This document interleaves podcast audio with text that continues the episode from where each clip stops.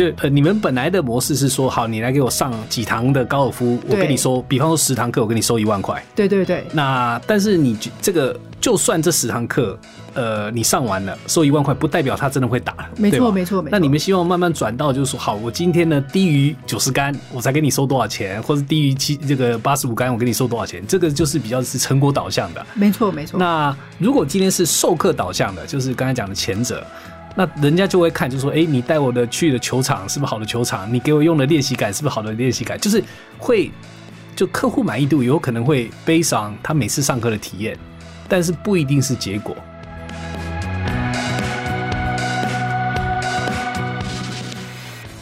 一家新创，一个难题，一个框架。欢迎收听《商业周刊》新创的两难，我是 BCG 徐月婷 JT。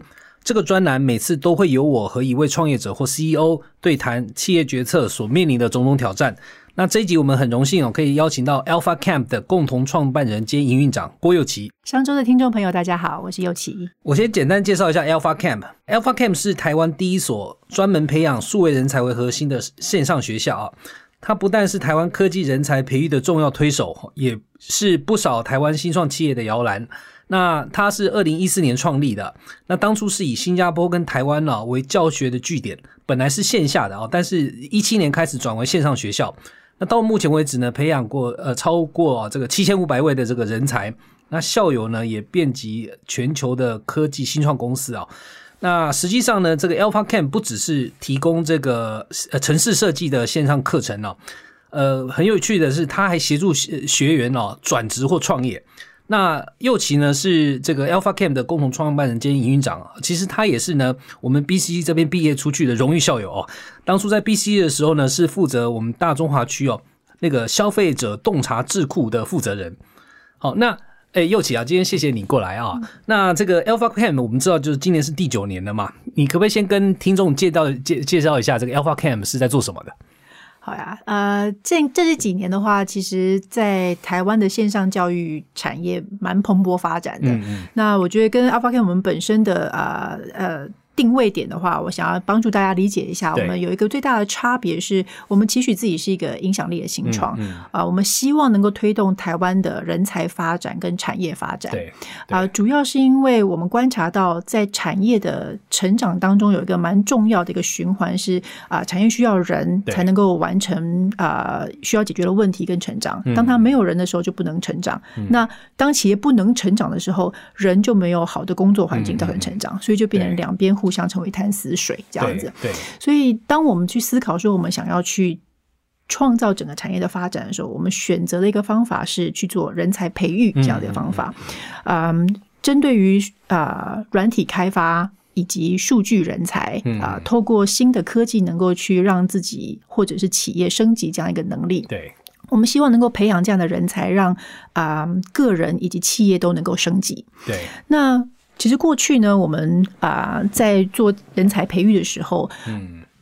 比较专注在带入行的第一步。哦。啊，比如说刚刚 JT 有听到说有转职或者是创业这样子，所以我们有蛮多的啊案例是可能大家比较耳熟能详的是啊文组生也能够转职工程师，哦。或者是我自己有一个比较被感动到的一个案例是哦，比如说在啊钢铁厂的黑手也能够哦。顺利的进入了科技圈工作，哦，或者是有很多的这种妇女二度就业这样子，哦。因为他透过一些比较有弹性的或者是新的一个技能，让他能够对于职业有一个新的想象跟机会哦这样子。等于等于是这些人，他们以前不知道怎么写程式啊，来你们这边从零开始学，对对对学完以后，对对对对他不但会了程式，而且还可以利用这个技能去找到新的工作。没错，没错，没错，哦。可以建立新的职涯这样子。哦，不过就这一两年，我们的关注点的话，啊，我觉得比较感觉到欣慰的是，除了这个带入行的第一步，对，啊，我们也慢慢开始能够针对长期发展，也意思就是说，在它的中阶职涯方面的一个提升，也能够去做投资跟哦。啊、想到解决方法。最近有一个现象蛮险峻的哦，或者是蛮特别的，就是其实这个中阶人才的这个啊、我们是姑且称之为断层、这个概念，嗯就是我们看到有蛮多的，也许像类似像 Alpha Camp 的啊、solution provider，对。能够让产业注入一股活水，对。有很多的新人能够进来，啊，所以这个底层的这个啊对，新鲜的干或者新呃新的新的人才能够新新进，鲜的干吗？新的人才能够进来，对。但是我发现说他的成长不一定有足够的中阶人才来带他，哦，又或者是对。他面临到了一个成长上面的挑战。对，那那个成长本身的话，可能不只是技术能力，嗯，它可能会涵盖到说如何去了解到商业所需要解决的问题，跟他技术的工具怎么去运用，哦。然后怎么去让他的影响力能够扩扩散出来，这样。子。哦所以简简单来讲，就是你们从以前只有初级班，就是不懂程式，教你怎么写程式，然后到现在你有中级班，甚至进阶班，是帮你已经会写程式了，但这个程式的能力或是技术能力怎么应用在实际上的商业问题解决上面的这个部分，你们也有强化了，是吧？下一个问题是想请教。线上课程现在那么多，对吧？对然后呢，教你怎么去写网页的、写 JavaScript 的，怎么去做数据分析，就这种东西其实很多了，而且很多甚至在 YouTube 上你就可以学了。那我本来想要问，就是说，那你们跟他们有什么不一样？嗯，那我嗯觉得其实有这么多的线上教育，或者是让知识内容出版，这个是一个最重要的第一步。如果这一些的所谓比较上游的对。啊、或者是第一步的。啊，内容开始被 democratize 了，对。啊，开始被普及化了之后，我们想要能够创造第一嗯。是更有效的能力建立，对，第二是啊、需要双轨的把这个思维跟应用能力建立起来。嗯，那在这个有效的能力建立这方面的时候，如果我以技术能力为题的时候，呃，除了要有啊、很好的这个啊、也许是很好讲师设计的内容，这可能是一个大家能够想象到的一个啊、线上学习的一个媒介。对，呃，我们比较专注的地方是，呃，我们希望能够透过比较以数据导向，嗯。或者是透过行为科学这方面来去设计它应该要有怎么样的学习体验。哦。哦，，比如说，我们当时候其实刚刚阶梯有提到，我们过去是本来是一个实体的对啊、实战营。嗯哼，嗯哼，当时候是一个很亲密的啊、我们每一班大概就是啊、不到一百个学生，然后你有一个 campus 的感觉、哦啊。当时候 Apple 刚起来的时候，你有一个校园那种啊感觉是很有新创，或者是你能够有创新的这个氛围对这样子。所以他透过一个非常非常 high touch 的一个方式去辅导跟去启动这个人的改变。对，但是后来我们希望能够把这样的改变给予更多人的时候，发现说，哎，我除了用这个啊、很 high touch 的方式来做的时候，我的 consistency 或者我的 quality 其实是比较难去掌握的。嗯，比如说今天呃，我们可能都是在现场相处了这个呃一天八个小时，对，但是啊，教的方式是不是容易吸收？这个个人的啊、呃学习状况，或者他遇到的点在哪里的时候，我们比较没有办法及时去感受出来。嗯所，以当时候认为说，哎，如果我们有科技或是对，资数据这件事情，可以帮助我们理解说，行为呃学习者到底学到了什么东西，嗯他在哪里卡住了。这件事情才能够帮助我们去做更好的设计，哦所以也就是在一七年，刚刚杰提有提到了，我们做一个线上的转型。那在转型的过程当中的时候，我们打造了自己的学习平台。对，啊、在这个有了自己的学习平台之后，我们能够去解构这个学习旅历程，哦就是它可能需要半年的一个学习，我们把它结构成为最小单位的模组。对，那再透过我们平台上面能够累积出来的啊、学习资料。目前的话，大概已经有上千万笔的这样子一个呃资源的互动啊，以及它的一个学习的这个啊、click 以及这个 pattern 这样子。哦。我们透过这样的一个数字，能够去做必要的优化。比如说哦，今天如果某一个对，小考考题对，啊，百分之七十人都错，哦，这种情况的话，我们就知道是那可能是我们的设计不好，对，让这个知识无法有效的被吸收。哦，那、如果说这个地方是哎百分之九十人都答对，那我们就理解说，哎，有百分之十的人，我们可能需要特别去 reach out，嗯，给他们不一样的一个 assistance，这样。了解，所以这是第一步，我们觉得最不一样的差差别，比较是属于说我们怎么样能够去观察，或者是能够去 facilitate 他这个学习的行为，了解。透过这个数据跟科学导向的设计。嗯嗯嗯，所以这个是一个蛮大的一个投资，然后呃，我觉得也变成是一个呃，过去这三五年来我们累积一个蛮好的一个啊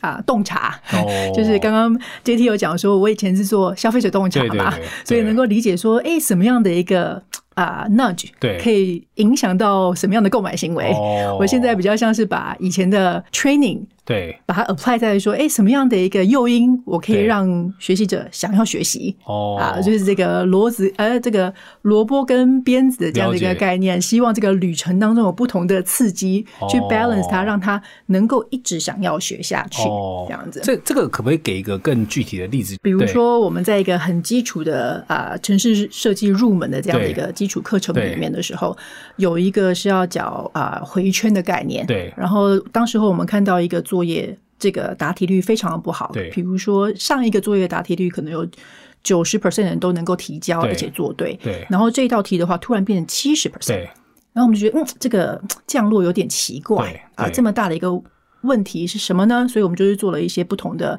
学生的理解，然后发现说。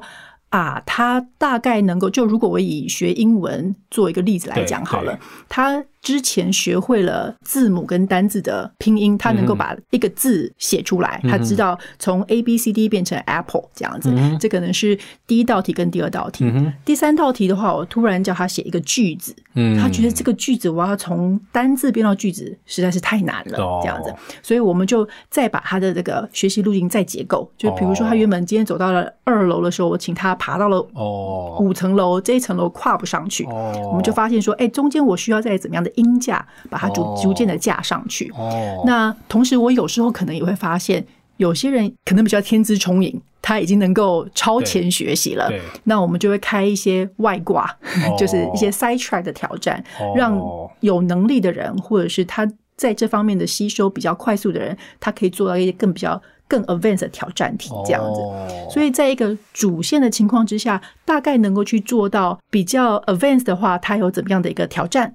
啊、比较需要的话，它有什么样的音架可以去辅佐这样子？哦，这个已经是一个很大的不同了哦，因为大部分学习的历程都是，反正我就初级班上完就中级班，中级班上完高级班，那初级班里面长得都一样，中级班长得都一样，但你等于是说，就算是初级班，每一个人对某些地方的反应可能不太一样，所以你可以在初级班里面再做一些小的变化，对。然后让大家的学习的体验是最好的。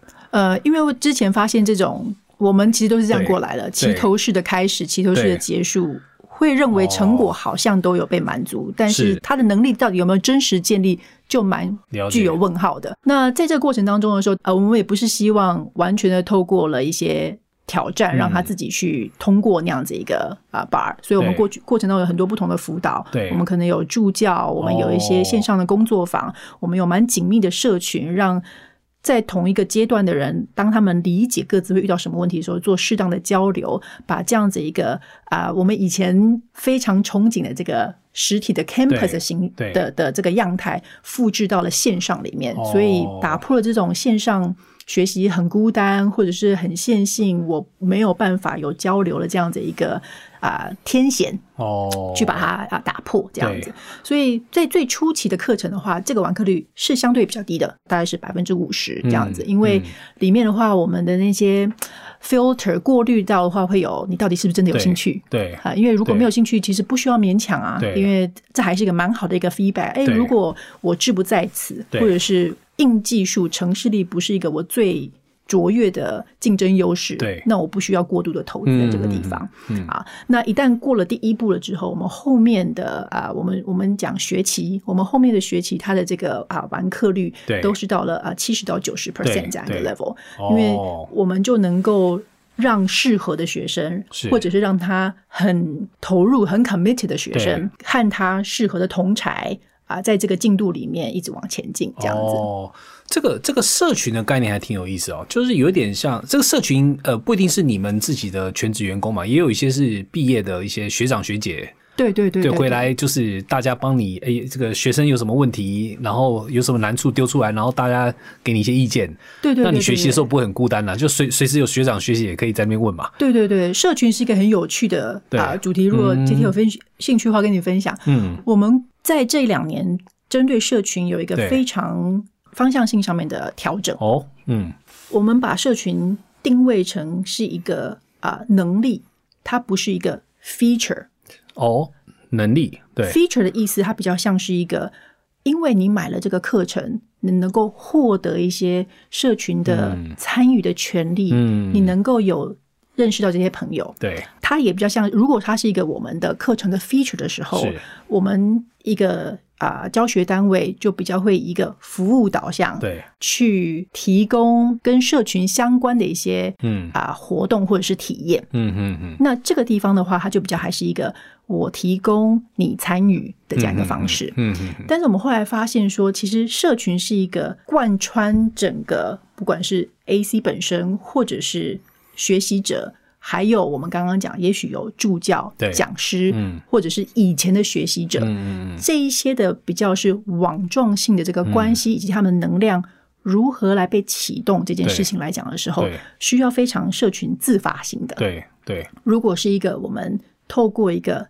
给的方式，也就是说，透过 AC 当做中间一个点去给予的时候，它就比较是一个单点。了解了解。我也许能够最多给了十个对点，但是我这个网是铺不出来的。了解，那么我们最近做的方法嗯就是，我们现在有越来越多的这个所谓的社群的 ambassador。嗯啊、这个真的不是他因为他买了课，他能够获得这样的对，也不是因为他考试考得好，对，或者是他不一定是资优哦就是生，自发的，对对对对对，嗯所以我们有非常多的这种我们叫做不同的学习室，他们会自己 organize 非常多的。今天我是属于非常想要转职群的，对。啊，那我们怎么互相交流？哦，今天我是这个啊，我们有还有很有趣的晨间自修故呃自修组的，对，就是他们为了要能够提醒自己要互相勉励，我要哦，效率，我要这个 productivity 这样子，所以就会有一群人集在这个早上六点到八点，哦。会有一个晨间自习室这样子。哦。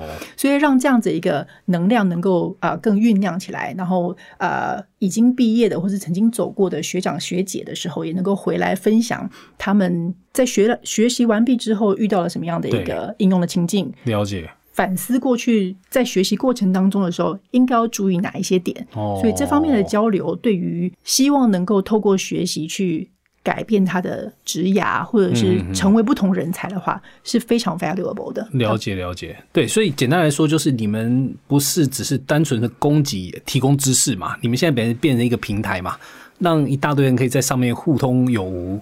那聊一下哦，因为你们一四年创立，一七年变从线下变成线上，然后到现在等于是提供了一个比较是克制化的一个学习历程哦，然后提供这个长期的能力提升哦。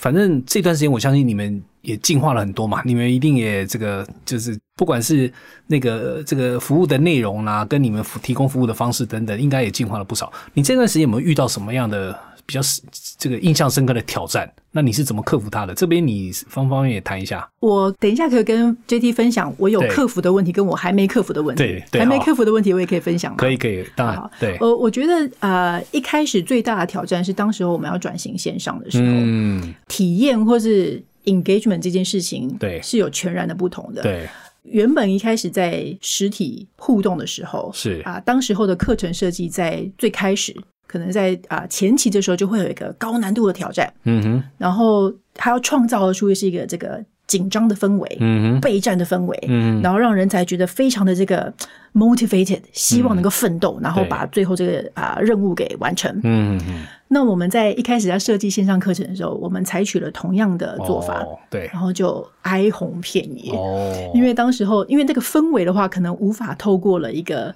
人机界面对。的一个啊、单维关系去创造出来。嗯嗯。然后我发现，原来在啊、不同的场景里面，如果我要能够啊、让他有这个动力能够延延续的时候，他跟我在有一些实体的这个啊、辅佐，他的不同的这个啊啊 Q 是不一样的。嗯，所以我们的啊、线上课程的这个啊、不管是课程的编排，或者是我刚刚讲很多作业跟验收的挑战，做了非常非常多的调整哦，这样子。可是我们今天想要培养的是人才，嗯，人才他除了能够有一些技术能力的建立，他可能需要有主动定义问题，对。主动解决问题的那个主动性，这样子。对，所以我们后来有发现说，就好像也许我要去教，一开始幼稚园的时候，你就要能够让他充满了信心，嗯哼。往前走。嗯哼，但是逐渐，如果到了他是一个大学生或是研究生的时候，如果我们还用同样的方式的时候，其实会产生出比较不友善的期望或者是依赖感。嗯，因为他可能会错误的认为说，我一直会有获得这样的一个辅导，对。或者是我能够啊、有人告诉我接下来应该要怎么去做，嗯嗯。所以这样的一个引导的转型，或者是我们直接去讲说，怎么样针对不同阶段的人设计最适合的一个学习期待跟体验，是一个我们现在需要能够去改变的一个方式。嗯嗯啊，所以在最开始的时候，我们有一点像是跌了一跤，然后我们就想说，哦，那我们要能够去因应这个啊、线上的这个载体，去开发出一个友善跟有效的。后来发现，这个所谓有效的方式，哎，可能只是针对某一个对，阶段，了解，对不同阶段就应该要改变，对这样子，对我们才不会剥夺了他其他的能力的建立。了解，了解。所以你刚才提到，其实一个就是从线下转线上的挑战，另外一个是从有点像是初级班到中级班到高级班的挑战。是的，是的，是的。那这些算是你已经大致慢慢 figure out，就是说已经已经找出一条路，到底要怎么去做这些事情，还是说你现在还是有一些困惑，不太清楚怎么克服？对，呃，其实在我我觉得我们想要去到哪里这个地方是清楚的。OK，然后我们有很多的不同的号跟工具对。有在被建立起来对。对，但是我觉得在商业模式方面，这个是一个哦。蛮大的一个 struggle 哦。啊、比如说我们过去从线下转线上，对。那现在的话有一个比较大的一个两难啊，或者是比较大的挑战，就是当我们在思考说我要如何让团队更专注在人才的结果，嗯，而不是去服务或是满足学生对。学习的体验。哦，这个的啊挑战是来自于，因为我们现在的这个收费模式是一个以学费为主的收费模式，哦，就是说啊一，堂课一堂课多少钱？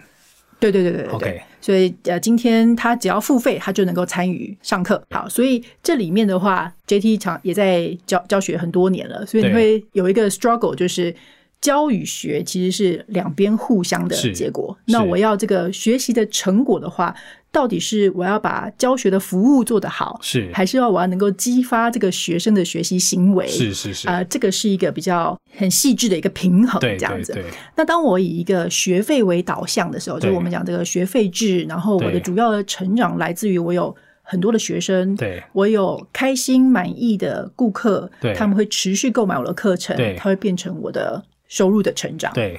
那过去这两两三年的时候，收入成长挺不错的，蛮好的。对。但是我逐渐观察到，我们好像慢慢变成了必须要去满足很多顾客的期望。是，啊，比如说像现在我们的，我现在观察到市场上面在做这种啊以内容出版为导向的这个课程的时候，其实很多在制作方面对。有很高的要求。对。啊啊，这也是一个产品上面差异化的一个很大的点。是。好，但是它跟学习的结果哦，在我们的情境里面不一定有，不一定是最重要的 factor 了解。啊。但是如果说它是一个客户满意度的情境来讲的话，哦。它可能会变成我们不得不需要投资的一件事情。哦，但这个投资和人才最后的结果没有直接相关的时候，就让我变成是一个蛮踌躇的地方。对。所以我们内部一直有在思考说，我可以针对于我们的商务模式、我们的收费模式做怎么样的调整，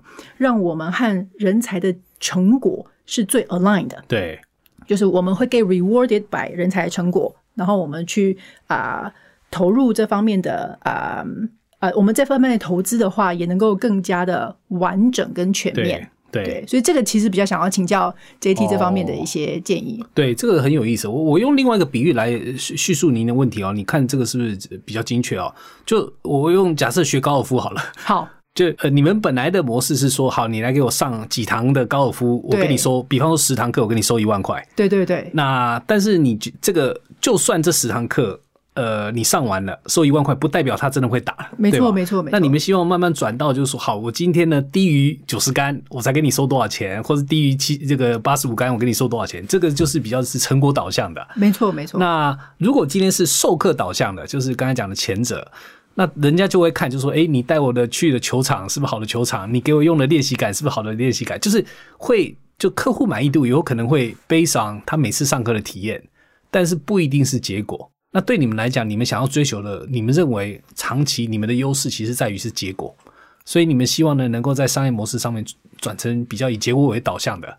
对就不是只有收费啦，包括你的提供的这些价值，跟你整个课程设计等等的，都会以结果为优先。没错，了解了解，我们想要创造的结果，这个是一个一直我们很清楚的方向。嗯，我们选择了透过学费收费，在初期的时候，我们认为这是一个最好的对。啊、testimonial，对，去确认我们的方法是否有效。了解，在初期，如果我们能够让学习者愿意持续付费哦，就表示这是一个有效的。是。但是，当我们的不管是产品的 funnel 或者我们获客渠道越开越大的时候，我们发现这个正相关并不是这么的必然，所以就会回到像刚刚阶梯讲的，哦，更会变得比较服务导向，又或者是它和成果的相关性比较没有这么的高。哦，这挺有意思的。对，这个当然，这个在呃，就是刚提到，其实就是商业模式的一个进化啦，跟改变啊。那这个当然就就我们我们的经验里面呢，我我先先可能先退一步讲一下啊，这个商业模式改变其实是当然在各行各业都会发生过了啊。那我我可能先举一个没有那么直接的相关例子，但是还挺挺有趣的例子，就是比方说，呃，以前那个就是在卖引擎的公司啊，像以前那个，嗯、我讲的引擎可能指这个飞行引擎好了，嗯。呃，G 像 G 是很有名的，嗯。就是做那个飞机引擎嘛。它以前很早之前，它是一个一个引擎卖的，嗯，那卖出去之后呢，它的那个卖出去之后，那当然最后会有一些什么维修服务等等的，那可能不一定是他自己赚，也有可能是下包的厂商或是其他的厂商来赚这些服务维修的费用。但是呢，他们后来呢做了一个很有趣的尝试，就是他们变成这个 charge by mileage，意思就是说你的飞机飞了几迈，我跟你算多少钱。是是，那这个当然，这个不是还没有直接跳到您刚才讲的成果啦，但是它是从本来卖单个的，到后来卖一个麦收多少钱的。那这个事情挺有意思，是在于啊、这个商业模式改变呢，有意思在还不是只是收钱的问题哦，而是在于呢，你未来的提供这个价值的方式，可能会变变成一个有趣的改变。是因为你想哦，当你今天卖一个引擎出去，你就不管了。那当然，第一个就是后面的钱你不一定收得到。那更有趣就是说，其实对你来讲，其实当时之下，引擎能不能通过验收，这个是最重要的。没错，可是，如果当你是 charge my miles，其实你你在你的价值提供上，就在在你的营运模式上，你有很大的变化，因为你变成一个麦收一次钱嘛，呃，一个麦收一个单位的钱嘛，那你就会开始去想啊，那如果这样的话，表示呢，我这个引擎啊，如果能够撑越久，这对我是越有利的。对，right？那撑越久越有意义，是代表什么？就是说你就会开始去思考，哎，我的引擎到底怎么做可以让我撑得久？所以后来呢，其实他们进化的一个方法就是说，让在引擎里面丢了几千个感应器，丢了几千个 sensor，然后让你这个引擎呢，这个随时大家都可以掌握这个引擎的状况。那你可以想象，就是可以从 A 点飞到 B 点的时候，如果今天有一些数值出现问题的，马上那个机工程师就会出现，帮你去修。那以前如果你是卖单个出去，其实你不管那个东西的，没错，啊，那那这种商业模式改变呢，就我们讲的商业模式改变，通常会牵扯到两个大的改变，一个是我们叫做价值主张，就是 value proposition 的改变，就是你到底是卖什么东西的这个改变。像你刚才已经有提到，就是说我是卖课程的，还是在卖结果的，没错那另外一个会牵扯到，就为了提为了去提供这个价值。你的 operating model 的改变，所以就是 value proposition 跟 operating model 两个都会跟着变化。那用这个逻辑来看你现在这个事情啊、呃，就说你本来呢是希望卖课，那追求的是，比方说完课率也好啦，或是客户满意度也好。可是呢，你现在想要卖结果，right？那结果的话，当然就是有个结果的一个一个指标。好、这个结果指标当然也有可能这个客户满意度会变成本来从你的 to C，就是你的消费者，就是你学生的满意度，变成最后雇主的满意度，也有可能是这个改变，也有可能是你有一些具体的指标来衡量这个结果啦。那这边你就要考虑两个东西的不一样，就是你到底 value proposition 的改变是什么，然后 operating model 的改变是什么。好，那这个当然，您这个行业因为是现在有这种想法的很少，好，所以我现在没办法举你这个例子，但我可以举呢，有一个呃挺类似的服务业啊，那也是现在可能在台湾已经有这个服务的，就有一家公司叫 Rise Up，呃，那日文叫 Rise Up，就是 R I Z A P 这家公司啊，其实讲白就是帮你减肥啦。嗯，那以前的减肥，你想啊，那个大部分的这种服务业，可能就是说我今天有什么课程或者有什么服务，对吧？你给我 sign up，然后我整个课程就多少钱就给你收，对，他也不敢给你保证一定会减多少重嘛。但是他们呢是比较是结果导向的。那但具体的什么，可能各位要上官网去看了，我不是在帮他们广告了啊。但挺有意思的一个改变，就是说，当你想哦，你今天如果呢只是帮帮人家在做一些这个这个呃减肥或是体重管理的服务，如果你只是提供的课程，跟你是看结果导向的，好，或者我具体讲，就是我保证给你减五公斤或十公斤，你就会反过来想一个事情，到底是什么东西在 drive 体重这个东西的？那可能有过这个减重经验的呃朋友就会知道，其实吃 是对体重是有最大的影响的。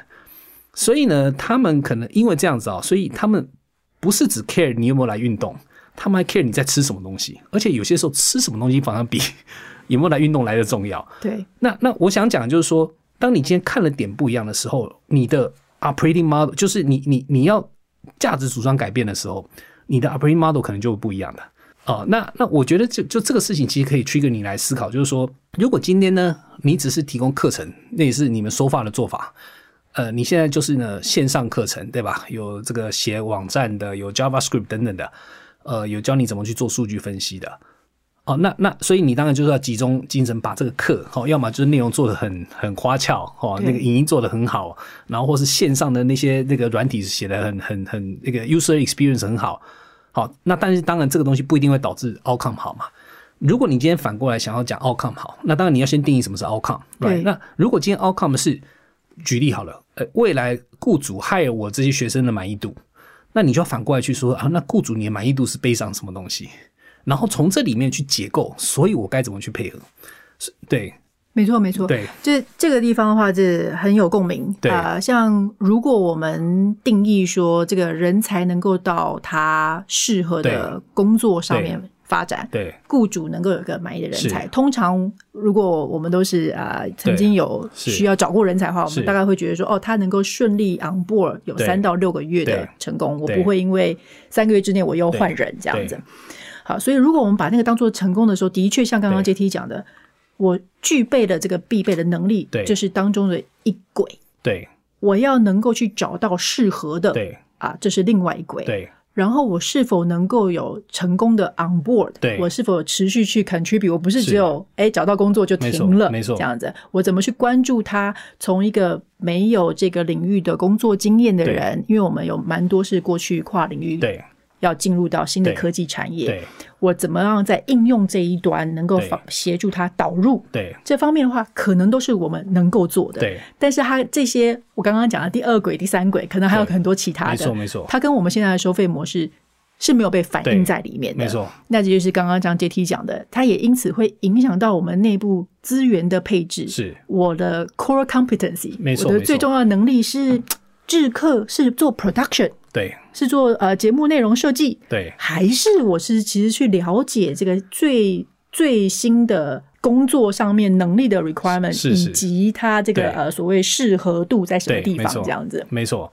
这个确实哦，那但我觉得呢，这个会是现在其实我们蛮多看到许多公司哦，利用这个角度的不同啊，嗯，来做突破。那当然，您现在还在思考哦。我只是随便举个例子哦，比方说你本来呢，因为是提供课程，你的真正客户是学员，是是那你之后要变成结果，你的客户假设变成雇主，假设了啊。是是是，那其实呢，你从雇主的角度反过来看呢，很有可能未来 Alpha Camp 除了城市之外，搞不好你应该已经有提到有几个重要 skill 嘛，比方说有没有办法沟通协调能力，对对对，比方说对业务的理解能力，好，甚至搞不好未来呢，你的这些周边的社群里面，搞不好要有一些群是，诶，这是零售群，这是科技制造群，这是金融群，因为搞不好你那些城市城市的学生进到职场最大的障碍是，哎呦，我又不懂零售，我不知道这个零售发生应用场景方面的专注跟讨论的话，对于人才跟对于企业方面，可能搞不好更重要的一重点。那嗯搞不好呢，因为这样子呢，你的社群要改变，你的 offering，你的课程 offering 也要改变，对吧？你搞不好里面真要教你沟通协调，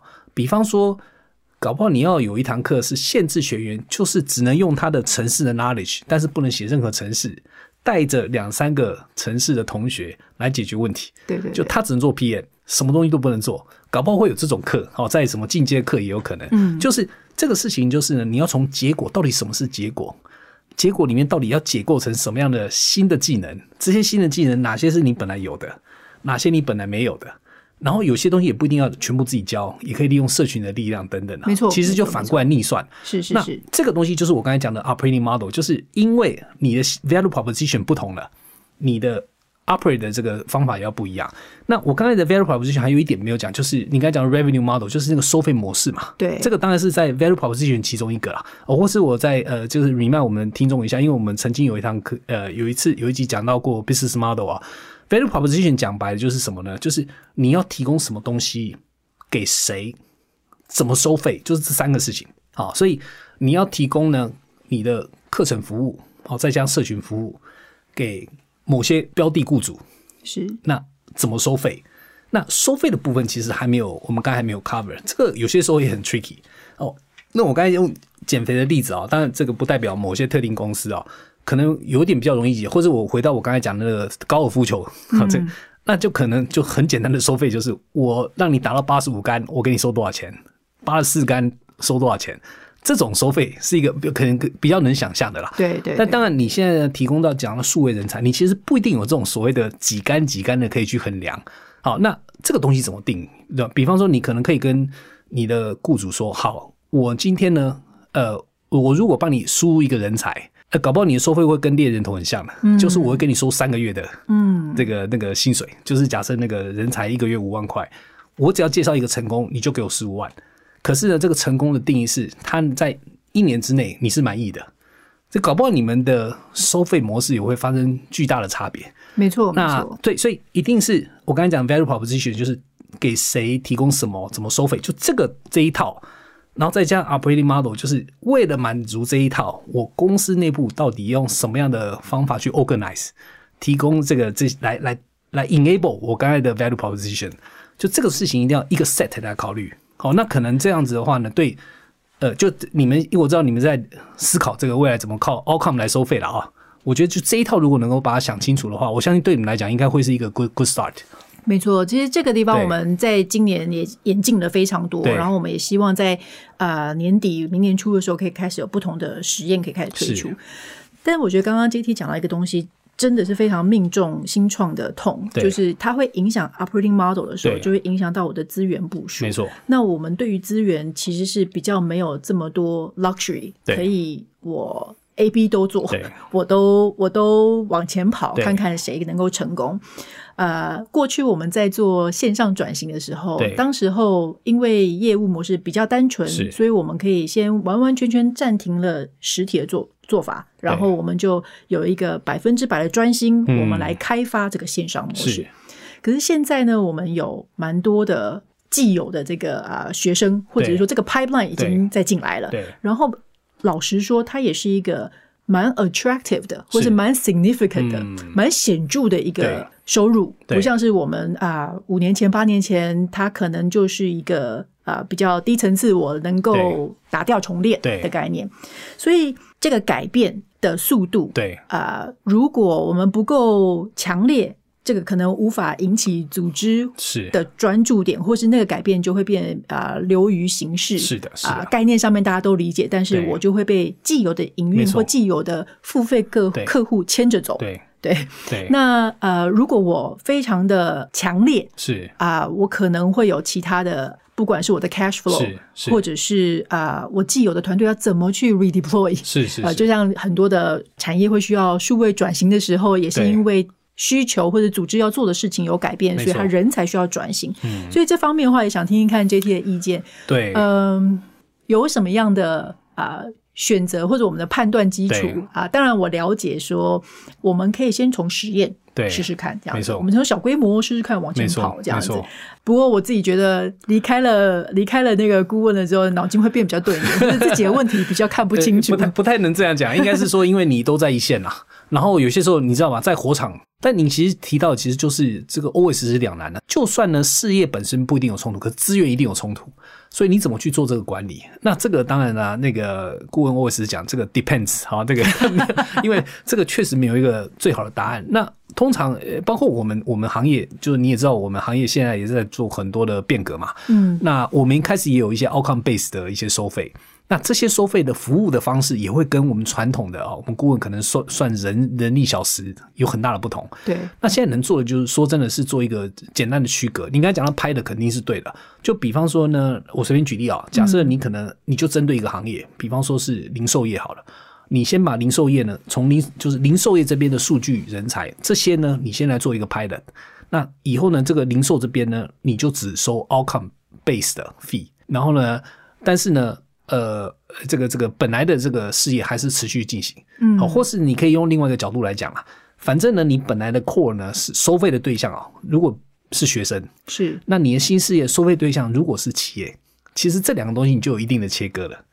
那你等于是企业，就是你跟企业这个签的这个约呢，本身的这个收费模式呢，可能就会就是你会有一定的独立性啊。那当然了，永远没有办法切割是你的时间跟你的或是公司的现金嘛，没错这这个东西一定要做切分嘛。啊，所以就一定会是零和游戏，这没办法。就你的时间跟丢到另外一边越多，那本身的事业的时间肯定越少，对来，那或是你们的现金也是一样，所以这个部分你就必须要好的 manage。但我们 always 建议就是说，你不太可能做一种 hard switch。通常我们说法看到了 hard switch 的公司有曾经有成功过了，但是大部分都很痛苦，而且呢，失败几率是挺高的。就不是没有成功过了。我 hard switch 随便讲一个最有名的例子，就像像像可能大家都知道康宁对吧？很早之前是在卖什么瓷器等等的，后来他非常成功，在卖什么呃玻璃基板啊，或是什么那个手机的那个面那个面板的玻璃啊等等的。所以就说你有一些公司是真的有 hard switch 成功，但是是不太容易做到的。那所以，我我们 always 会建议，就是说这个事情你最好还是用一个我们叫事事业组合吧，portfolio 的概念的，就是你公司里面有 cash cow，对，然后也有问题的人，这个回到 BCG 举证，没错没错。那你最好用 cash cow 转出来的钱。去养问题儿，让问题的人未来可以变明星，这个这个都 pattern always 是我们建议的。但是当然了，那至于我要花多少时间，是二八还是三七，这个老实说，每一个行业每个公司状况确实不一样。好，但我我觉得就是说，就是至少经营者要 aware，新事业肯定是要 over invest，因为你不然的话，你很难涨起来嘛。对。对吧？那那所以你不能完全用算盘来看新事业。就我举例，像你们的新的 outcome base 的事业，有可能要投资个两年到三年，才有可能开始看到一些成果。那你不能呢？这个时候又戴起了 CFO 的帽子，然后呢，每半每一季去检讨，哎，为什么新事业一直没赚钱？如果这样的话，你是如果有时候不小心，还会把新事业拿来跟既有的事业相比，就会觉得说，哎，这个东西啊，一小小小点而已，那我们把原本的做好，原本的再改变。再提升十 percent 优化，我就会多少上去了，这样子。没错，所以这个对，可能就是一个惰性。对，有时候你其实蛮害怕改变的。没错，没错。那这个也是因为，其实我们从去年开始一直很想做改变。哦，这个改变，我们就发现说，哎，如果我就是用一个对优化的角度的时候，容易产生取巧的心态。没错，因为我其实 measure 我自己的方式还是一样，我看 total 的 revenue。对，那我就觉得说，那一定我我没有新事业涨不起来，对我没有 reward。对。新事业跟旧事业 KPI 一定要不一样，对吧？你不能新事业去管这个什么什么利润等等，那肯定是不容易搞起来。在 KPI 方面的时候，我需要不断的提醒自己去找到那个领先指标。对啊，因为如果是落后指标，永远就是一翻两瞪眼。我我没有，你做的不够好。对，所以这个领先指标是一个非常需要花时间去积极定义的。对，那这个领先指标也会影响到了。来这个新事业的 talent 团队成员的成就感来源。是是是，因为我去年今年初的时候尝试做一些，哎，我觉得本来在既有事业表现非常好的这个啊 high potential 的 talent 拉过来做这边，后来发现他的体验非常糟糕。对，因为我以前过去他做的东西只能够哎。越来越好，嗯，A 呀 A 加，因为这个呃逐渐优化，什么 performance 是最好的。但来这边的话，做什么错什么，什么的表现都不好。突然他从一个高绩效人员变成是一个低绩效人员，他很不开心，我也觉得很卡。没错，哪里出了问题？这样子，没错，这个真的尤尤其因为你是老板哦，我还是讲一下，公司里面最能冒险的是老板。对，然后对员工来讲，说真的，冒险对他们，他们得到了 return 啊。通常是被 under undervalue 的，对，因为他也没有股票哦。就当我不知道你们呐，但很多员工是没有股票的。他对自己的评价，哪怕这个不一定会转到自己的 bonus 哦，但对自己的评价一定是看就是看得到的结果嘛。最容易看到的结果就是 revenue。那我帮公司失败，我帮公司吃苦，我帮公司去跟很多新客户低头，每天被骂的臭头，这个东西有几个老板 appreciate 没有的。所以这个事情是很多呃，尤其是大公司啊，大公司的精英，没有人想去做新事业，最主要原因就是这个。谁不想是我是公司最大营收来源？谁不想这样子啊？我以前本来以为这个东西只会发生在大公司，对后来我发现其实很快新创也会面临这种状况。只要你有一个相对性比较成熟、表现比较好的，它就会处于一种，你就会创造一种相对优势跟相对弱势的状况。好啊，那个今天我们聊的特别长哦，因为太多可以聊了。今天谢谢佑吉啊，那个呃，我想我们聊到了这个商业模式的改变嘛，那带来的就是除了 value proposition 改变跟那个营运模式的改变之外，那也提到了这个核心事业跟新创这个新创的这个事业之间的平衡的两难嘛。我们大概提到这些事情啊、对，那今天谢谢再次谢谢佑奇啊，那也谢谢各位听众啊，我们下次见。